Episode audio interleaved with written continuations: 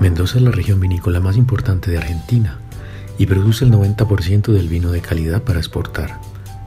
Tiene unas temperaturas estivales de hasta 40 grados centígrados, pero al mismo tiempo se beneficia por las heladas cimas de la cordillera de los Andes.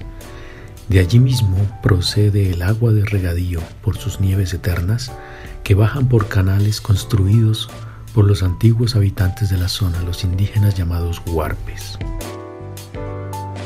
Prácticamente todas las áreas vitícolas de Mendoza están ubicadas en zonas áridas, de clima templado, con inviernos bien marcados y una potente heliofanía.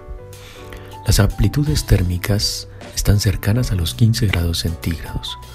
La temperatura media anual varía entre los 13.8 grados centígrados hasta los 18.3 grados centígrados las precipitaciones anuales oscilan entre los 150 y 400 milímetros al año, siendo más frecuentes en primavera y verano.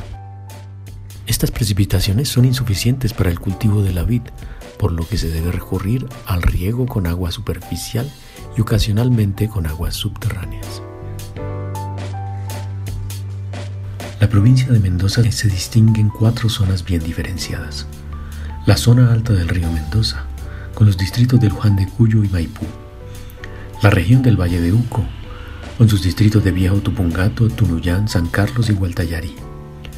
La región del sur mendocino, con los distritos de San Rafael y General Alvear. La región del este mendocino, donde están los distritos de Junín, Rivadavia, San Martín y Santa Rosa.